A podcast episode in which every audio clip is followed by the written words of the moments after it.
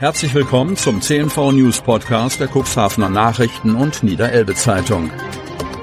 In einer täglichen Zusammenfassung erhalten Sie von Montag bis Samstag die wichtigsten Nachrichten in einem kompakten Format von sechs bis acht Minuten Länge. Am Mikrofon Dieter Büge. Sonnabend, 6. Januar 2024.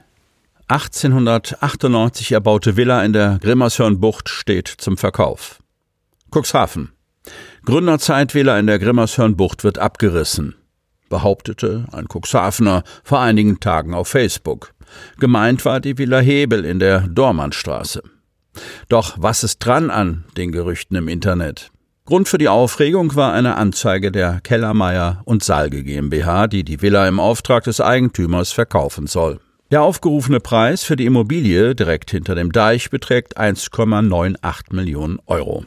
Eigentlich kein Problem, wäre da nicht dieser Satz im Exposé gewesen. Es liegt eine genehmigte Bauvoranfrage für einen Neubau mit Eigentumswohnungen oder den Bau einer Hotelanlage vor.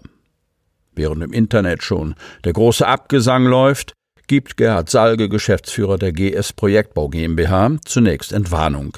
Zwar gäbe es eine genehmigte Bauvoranfrage, ein Abriss sei aber keinesfalls geplant. Es gibt derzeit einen Kaufinteressenten, der das Haus erhalten möchte, so Salge. Der Hinweis auf die Bauvoranfrage ist inzwischen aus der Anzeige gelöscht. Bleibt die Frage, warum die 1898 erbaute Villa nicht unter Denkmalschutz steht und ein Abriss so einfach nicht möglich scheint. In den 80er Jahren gab es in der Stadt Cuxhaven eine sogenannte Inventarisierung des Gebäudebestandes, für die das Landesamt für Denkmalpflege in Lüneburg zuständig war, erklärte der Baudezernent der Stadt Cuxhaven Andreas Eickmann. Das Landesamt ist die Fachbehörde, die darüber entscheidet, ob ein Gebäude aus stadtgeschichtlichen, kulturellen oder architektonischen Gründen ein Denkmal ist. Die Villa wurde damals nicht in die Denkmalliste aufgenommen. 2012 haben wir beim Landesamt für Denkmalpflege angefragt, ob die Villa nicht auch ein Denkmal ist. Das wurde von der zuständigen Landeskonservatorin verneint, berichtet Eickmann. Der unteren Denkmalschutzbehörde der Stadt ist also mitgeteilt worden, dass das Gebäude nicht denkmalwürdig sei. Ob das richtig ist, bezweifelt Eickmann. Deshalb wolle die Stadt noch einmal beim Landesamt vorstellig werden, mit der Bitte, die Denkmalwürdigkeit des Gebäudes erneut zu prüfen. Auf die Einschätzung der Fachbehörde habe die Stadt keinen Einfluss. Und wenn es kein Denkmal ist, sind wir verpflichtet, entsprechende Bauanträge und Bauvoranfragen nach geltendem Recht zu beantworten. Das heißt auch, dass ein Abriss grundsätzlich möglich ist, so der Baudezernent. Das Problem? Früher war in der Landesbauordnung verankert, dass ein Abriss beantragt und genehmigt werden muss. Heute ist ein Abriss nicht einmal anzeigepflichtig. In Niedersachsen sind lediglich der Abbruch und die Beseitigung eines Hochhauses vor Durchführung der Maßnahmen anzuzeigen.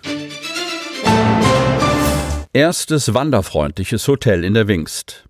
Wandern und Spazierengehen bieten Naturerleben und Bewegung und befinden sich im Einklang mit sanftem Tourismus. Bereits seit 13 Jahren ist die Wingst als Wanderregion auf dem Schirm des Deutschen Wanderverbandes. Und es gibt Neuigkeiten. Wanderer, die in der Wingst Urlaub machen möchten, finden jetzt eine vom Deutschen Wanderverein zertifizierte Unterkunft. Das Peters Genusshotel ist das erste im Landkreis Cuxhaven ausgezeichnete Wanderhotel. Und dies erfüllt Hotelchef Klaus Peter sichtbar mit Stolz. Er ist neuerdings, so Peter, ein Qualitätsgastgeber im wanderbaren Deutschland und erfüllt damit bestimmte Kriterien wie die Möglichkeit für Gäste, Kleidung zu trocknen, eine Ablagemöglichkeit für Wanderschuhe zu haben oder das Vorhalten von Wanderkarten und Tourenvorschlägen. Der Kriterienkatalog des Deutschen Wanderverbandes ist lang und umfasst 22 Einzelpunkte, von denen die Unterkunft zur Zertifizierung mindestens 18 erfüllen muss. Stefanie John von Zidowitz bei der Agentur für Wirtschaftsförderung Landkreis Cuxhaven für Tourismus zuständig, Michael John, Touristiker der Samtgemeinde Landhadeln und der Wingster Bürgermeister Patrick Pawlowski übernahm die schöne Aufgabe, dem Hotel das Qualitätssiegel auszuhändigen. Auswirkungen der Protestaktion der Bauern. Kreis Cuxhaven. Am Montag, 8. Januar, starten die Landwirte eine bundesweite Protestaktion. Trotz des Kompromissvorschlags der Bundesregierung gehen die Landwirte auf die Straße und protestieren für die komplette Beibehaltung der steuerlichen Vergünstigungen. Auch die Landwirte aus dem Kreis Cuxhaven nehmen an der Protestaktion teil.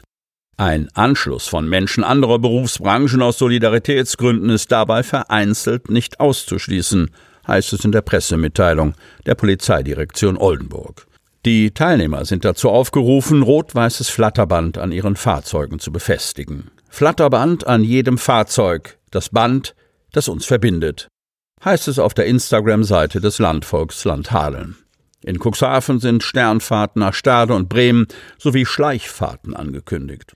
Außerdem wird auf der Bundesstraße 437 eine Blockadeaktion des Wesertunnels stattfinden. Die Blockaden sollen bereits in den frühen Morgenstunden stattfinden. Auch im Landkreis wollen die Landwirte für eine Entschleunigung des Verkehrs sorgen. Nach Informationen des Landkreises Cuxhaven wird hier die Schülerbeförderung nach derzeitigem Kenntnisstand stattfinden. Eine rechtliche Grundlage für den Ausfall des Schulunterrichts ist nicht gegeben, da keine Gefährdungslage aufgrund eines Witterungsereignisses vorliegt. Sofern sich an der Bewertung der Lage etwas verändert, wird der Landkreis Cuxhaven entsprechend informieren, versichert der Landkreis in einer Pressemitteilung. Am Montag treffen sich die Teilnehmer der Protestaktion des Kreisbauernverbandes Landhadeln in Cuxhaven in der Konrad-Zuse-Straße gegenüber von Bening. Hierfür sind ausschließlich Fahrzeuge ohne Anhänger zugelassen. Die Anreise findet von 6.30 Uhr bis 7.30 Uhr statt und die geplante Abfahrt ist auf 8 Uhr angesetzt. Sie hörten den Podcast der CNV Medien. Redaktionsleitung Ulrich Rode. Produktion Win Marketing, Agentur für Podcast-Produktionen.